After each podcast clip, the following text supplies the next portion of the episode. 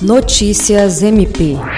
O Ministério Público do Estado do Acre, por meio da Promotoria de Justiça Especializada de Tutela do Direito Difuso à Segurança Pública, encaminhou ofícios à Fundação de Cultura Elias Mansur e à Fundação Municipal de Cultura, Esporte e Lazer Garibaldi Brasil com o objetivo de solicitar a ampla divulgação de campanhas de conscientização durante o período carnavalesco.